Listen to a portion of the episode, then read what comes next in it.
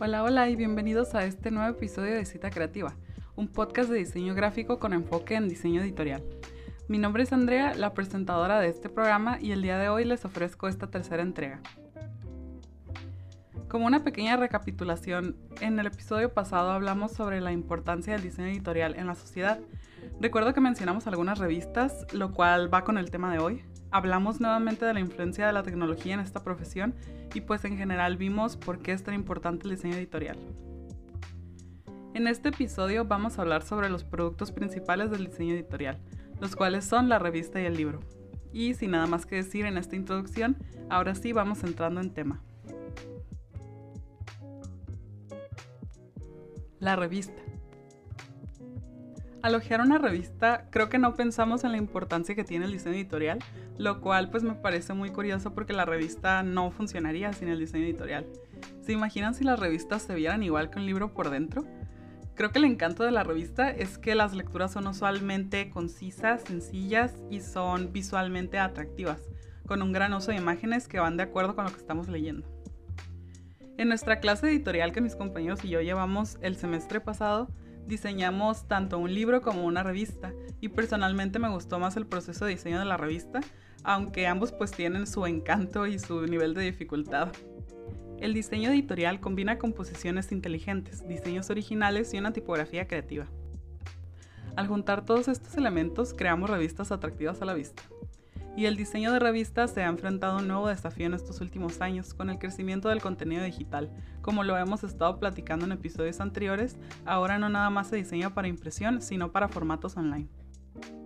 La finalidad de la revista es amenizar el ocio de los lectores, haciendo publicaciones para distintos sectores y públicos objetivos. Existen entonces distintos tipos de revista. Tenemos primero la revista periodística, la cual, como podemos asumir por su nombre, informa sobre un tema determinado dentro del ámbito real. Pueden incluir noticias o entrevistas.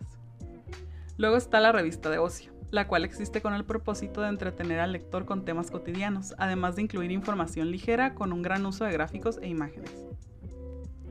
Tenemos también a la revista científica, las cuales abarcan información académica sobre temas de carácter científico. Su objetivo es entonces difundir investigaciones, avances o novedades dentro de un tema específico. A pesar de que su información es más seria, se podría decir, se presenta de una manera mucho más ligera que una investigación formal que, que encontraríamos como en un libro e incluye muchas imágenes. Por último, tenemos a las revistas especializadas, las cuales tratan de un tema concreto como política, economía, etc. Como en todos los productos de diseño gráfico, el diseñador editorial debe pensar siempre en el lector. Debe conocer a su público meta para poder diseñar para su audiencia y tener un producto satisfactorio. Las revistas están compuestas de elementos únicos y característicos propios de la publicación, lo cual nos ayuda a diferenciarlas entre sí, y esto también nos permite diferenciarlas de los libros gracias a distintas estéticas y diseños. Para empezar a hablar sobre los elementos de la revista, primero tenemos la portada, la cual es probablemente la parte más importante de la revista, ya que es la cara principal, es la primera impresión, es lo que tus clientes van a ver suele presentar un elemento esencial como imagen representativa. Por ejemplo, si estamos viendo una revista sobre música, en la portada veremos al artista del cual encontraremos el artículo principal. En la portada también encontraremos la cabecera, la cual es el logotipo de la revista. Siempre en grande y como su nombre lo indica va hasta arriba, para ser fácilmente reconocido. Suele acaparar un octavo de la página. Aún en la portada tenemos los datos referenciales, los cuales son los detalles propios de la revista, Usualmente incluyen el número de edición, por ejemplo, indica si es mensual, trimestral, etc. También encontraremos el número de publicación, el tiraje, la fecha y el código de barras. Igual en portada encontraremos también el titular o cabezal, el cual es el título del tema más relevante dentro de la revista, y los artículos secundarios, los cuales nos indican los distintos temas a tratar sobre el contenido de la revista. Aún en los exteriores tenemos la contraportada, la cual usualmente incluye una pieza publicitaria. Ya dentro de la revista tenemos sus secciones, las cuales se componen de la siguiente manera. Tenemos primero el sumario, el cual es similar al índice, con la diferencia de que está clasificada por secciones y no por temas. Luego tenemos el índice, el cual nos permite detallar los temas sobre el contenido general de la revista. Dentro del índice vamos a encontrar también el número de página que va con cada artículo para que sea sencillo dirigirnos a lo que queremos leer. Después tenemos el directorio, en donde encontramos la información de quienes colaboraron con la creación, edición y publicación de la revista. De ahí podemos ver la carta editorial, el cual es un espacio que ofrece un texto de forma libre, una opinión o reflexión acerca de los temas a tratar. Después de esto ya tenemos los artículos, los cuales pueden incluir revistas y reportajes. Bueno, yo considero que el diseño editorial es extremadamente importante para la revista, porque su contenido es muy visual. Entonces, si tu revista no tiene elementos que llamen la atención del público y es puro texto, no tendrá atractivo visual. Y por más que sea bueno el contenido escrito, probablemente no va a ser exitosa. La revista, a diferencia del libro, comunica las cosas de una manera más informal, por lo tanto considero que tiene un poco más de libertad creativa, es más divertida de cierta manera porque vemos más formas, colores, tipografías divertidas e incluso atrevidas. En lo que estaba investigando para este tema, ah, me encontré con un sitio web llamado Yes, I'm a Designer, en donde mencionan cuatro principios que considerar para diseñar el diseño de la portada. Primero tenemos el propósito. Debes preguntarte cuál es el propósito de tu revista y el diseño que estás trabajando. ¿Está basado en imágenes, en historias? ¿Es formal o es informal? Luego tenemos el equilibrio. Asegúrate de que tu contenido se distribuya de manera uniforme en la página. No pongas más de una cosa en la página o pliego. Los diseños desequilibrados se sienten incómodos y vas a perder el interés del público. Jerarquía establece cuál información es la más o menos importante para que el espectador indique visualmente los niveles de prioridad del contenido. Es ahí donde entra el elemento de la cabecera, que es el tema principal que se va a ver en la revista. Al ser un texto más grande en portada, la gente cuando vea tu portada se va a ir directamente a ese texto y va a saber que es el artículo principal sin siquiera abrir la revista. Y ya después sus ojos se pueden ir a los textos más pequeños que serían los subtemas. Legibilidad y redacción. ¿El texto es fácil de leer? Hay que tener cuidado con el tamaño del texto y la elección de tipografía. La elección de color también es crucial. Hay que asegurarnos de que haya suficiente contraste entre el texto y el fondo. Esto creo que es de lo más importante. Si ya llegaste al punto de que tu público ya tomó la revista y la abrió, los puedes perder totalmente con el tamaño del texto, la presentación del texto, el contraste. Yo, al estar investigando para poder entregar estos episodios de podcast, ah, me he topado con muchos sitios web que son fondo blanco, tipografía delgada y texto gris. Y es bien incómodo, tengo que estar seleccionando el texto para este, poder pues leer, para que se haga como el texto de color de la selección. Y, o sea, si yo batallo para leer textos en línea, no me imagino lo estresante que debe ser que esto pase en una revista. O sea, eso puede hacer que pierdas totalmente a tu cliente. Se me hizo interesante leer todo esto, creo que es un buen resumen de los puntos importantes a considerar al momento de diseñar en general, pero sobre todo en el diseño editorial. Para concluir esta sección, como hemos visto, el diseño de las revistas puede ser algo complejo, pero es todo cuestión de práctica y de entender las necesidades de tu cliente. No hay por qué estresarnos, también puede ser una actividad divertida. Ahora que hemos terminado de hablar de la revista, hablaremos del siguiente producto del diseño editorial. El libro. El libro es tan importante como la revista en esta profesión, aunque la revista quizá ofrezca un poco más de libertad creativa al momento de incluir elementos editoriales, el libro es igual o incluso en algunos casos más complejo que el diseño de la revista. Como mencioné en la sección anterior, en nuestra clase de editorial trabajamos una revista y un libro, y en general creo que tanto mis compañeros como yo batallamos más al momento de diseñar el libro. Mi libro era de poesía, entonces a lo mejor no sufrí tanto como alguien que estuviera haciendo un libro de cuentos o de algún tipo de texto informativo, pero de todas formas fue un proceso tardado y fue mucho intento y error, desde elegir el tamaño del papel, el carácter de línea, la tipografía, etc.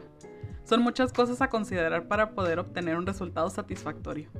Y para ese proyecto en la mayoría de los casos nosotros fuimos nuestros propios clientes, entonces quizá pudimos ser más flexibles con nuestro trabajo, así que no me imagino qué tan complicado será ya trabajar con un cliente que no seamos nosotros mismos o un amigo. Como podemos imaginar, existen distintos tipos de libros, los cuales van a tener necesidades editoriales distintas. Voy a hablar un poquito de los tipos más comunes, ya que pues son muchos tipos. Existen primero que nada los libros de texto, los cuales suelen usarse en escuelas. Son mayormente en formato impreso. Sirven de material de apoyo a las enseñanzas del docente. Depende del nivel educativo cambiará el diseño editorial. Incluso entre carreras puede ser muy distinto. No se va a ver igual un libro de medicina que uno sobre diseño gráfico o arquitectura, por ejemplo. Suelen ser muy visuales, ejemplificando lo que se expone en el texto. Otro tipo son los libros recreativos, cuyo objetivo es entretener y divertir. Un ejemplo son los cuentos, las fábulas e historietas, tipos de libros que relacionamos usualmente con lo infantil, aunque no existen solo para niños.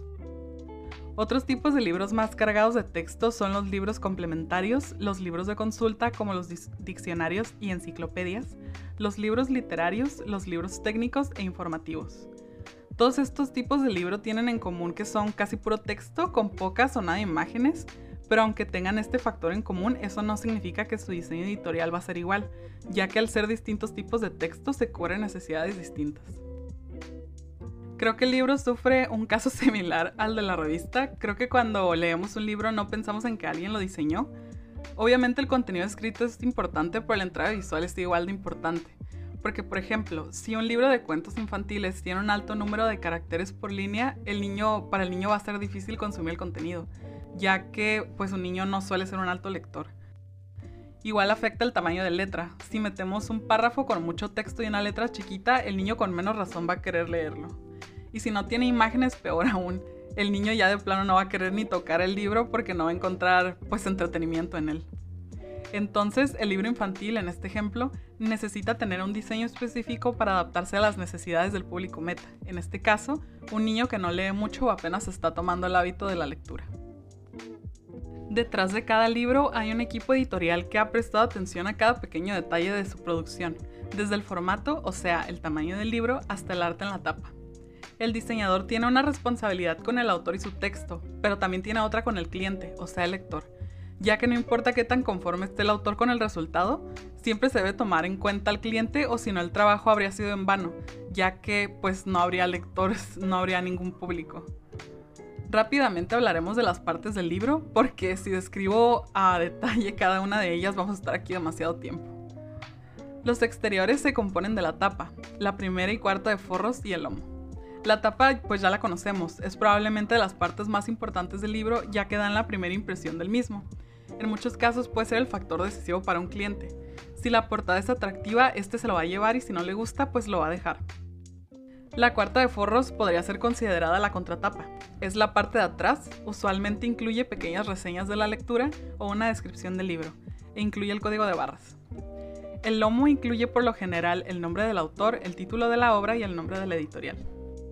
En el interior del libro podemos encontrar primero que nada la segunda de forros y las guardas. La segunda de forros es lo primero que vemos al abrir el libro, es la parte de atrás de la tapa. Las guardas son hojas de papel cuya función es ofrecer protección adicional a los interiores. Luego de algunas páginas de cortesía tenemos la portadilla, la cual es la primera hoja impresa del libro. Usualmente solo incluye el título de la obra. De ahí vemos la portada. Esta es la verdadera cara del libro. La encontramos siempre en una página impar, o sea, del lado derecho. Encontramos en ella el nombre del autor, el número de edición y el pie editorial, que incluye el nombre de la editorial y su logotipo. De ahí encontramos la página de derechos y de ahí el índice del contenido. Más adelante podemos encontrar elementos que no aplican a todos los libros, pero los menciona de todos modos. Las notas previas, la dedicatoria, el lema y el prólogo. De ahí entramos a la obra y al final usualmente encontramos el anexo, apéndices, bibliografía y glosarios. Ya que nos quitamos de encima las partes del libro, podemos hablar de sus elementos editoriales. De hecho, comparte algunos con la revista, pero siento que la revisión de dichos elementos en el libro es más meticulosa, ya que el libro quizá no es tan ornamentado, por decirlo así, como la revista. Como elementos editoriales del libro tenemos los títulos de los capítulos, los cuales se enlistan al inicio de un capítulo, como podemos pues adivinar, y nos sirven para establecer un orden en la lectura. Tenemos también las cornisas, las cuales considero que son de los elementos más importantes. Quizá la palabra cornisa pues no te suene, pero son muy fáciles de identificar. Son las cabeceras más chicas que, que encontramos en la parte superior o inferior de la página. Pueden indicar el nombre del libro, del autor, el título del capítulo. Esto ya depende del diseño del libro. Las cornisas usualmente nos ayudan a ubicarnos dentro de la lectura. Otra cornisa es el número de página, el cual es indispensable. Usualmente va abajo, pero pues lo podemos encontrar también en la parte superior. Otro elemento es ya pues el texto principal, el contenido del libro, en el cual como diseñadores debemos cuidar varios elementos para la comodidad visual del cliente y que no sea cansado leer. Se contempla desde el margen de la página, si lleva columnas o módulos, los caracteres por línea, la elección de tipografías y la fuerza de línea. Como hemos ido mencionando en esta sección, las especificaciones ya varían dependiendo del tipo de libro y el tipo de lector al cual queremos llegar. Es el deber del diseñador editorial encontrar el balance perfecto de elementos para complacer tanto a su cliente como al público meta, por lo cual no es un trabajo sencillo. Puede llegar a ser mucha práctica y error, pero ver el resultado es muy satisfactorio. Sin nada más que decir sobre el libro, pasamos a nuestro siguiente subtema. El periódico. A pesar de que no lo incluí como un tema principal, pues el periódico también es un producto del diseño editorial, entonces no me quise quedar sin mencionarlo. Aunque siento que no hay mucho por decir sobre el periódico, cabe destacar que al igual que el resto de los productos del diseño editorial, el diseño juega una parte muy importante para el periódico. Sin un buen diseño no existiría un lector. El periódico tiene un orden, considero que es muy limpio y si se viera, por ejemplo, como una revista sería un poco difícil de seguir la lectura. El diseño en el periódico sirve como un diferenciador. A pesar de que casi todos los periódicos siguen una fórmula similar, los elementos editoriales son lo que nos ayudan a diferenciarlos entre sí. El diseño editorial sirve para personalizar el periódico, pero también ayudan al mismo a contar sus historias. El cuidado de los elementos gráficos visten y dan personalidad a un periódico y sirven como una herramienta para, para contar historias de una manera única. Y bueno, vamos dando cierre a este tercer episodio. Espero hayan disfrutado esta entrega. Sé que quizá es un poco difícil hablar de los productos del diseño editorial sin ejemplos visuales, pero espero de todas formas que les haya gustado este episodio. Si te gustó de lo que estamos hablando, estate atento a los próximos episodios de Cita Creativa, en donde seguiremos hablando del diseño editorial como lo hemos estado haciendo. En el próximo episodio vamos a hablar sobre los elementos del diseño editorial. Puedes darle follow al podcast en la plataforma de Spotify y se te notificará cuando haya un nuevo episodio listo. Nos vemos, muchas gracias por escuchar.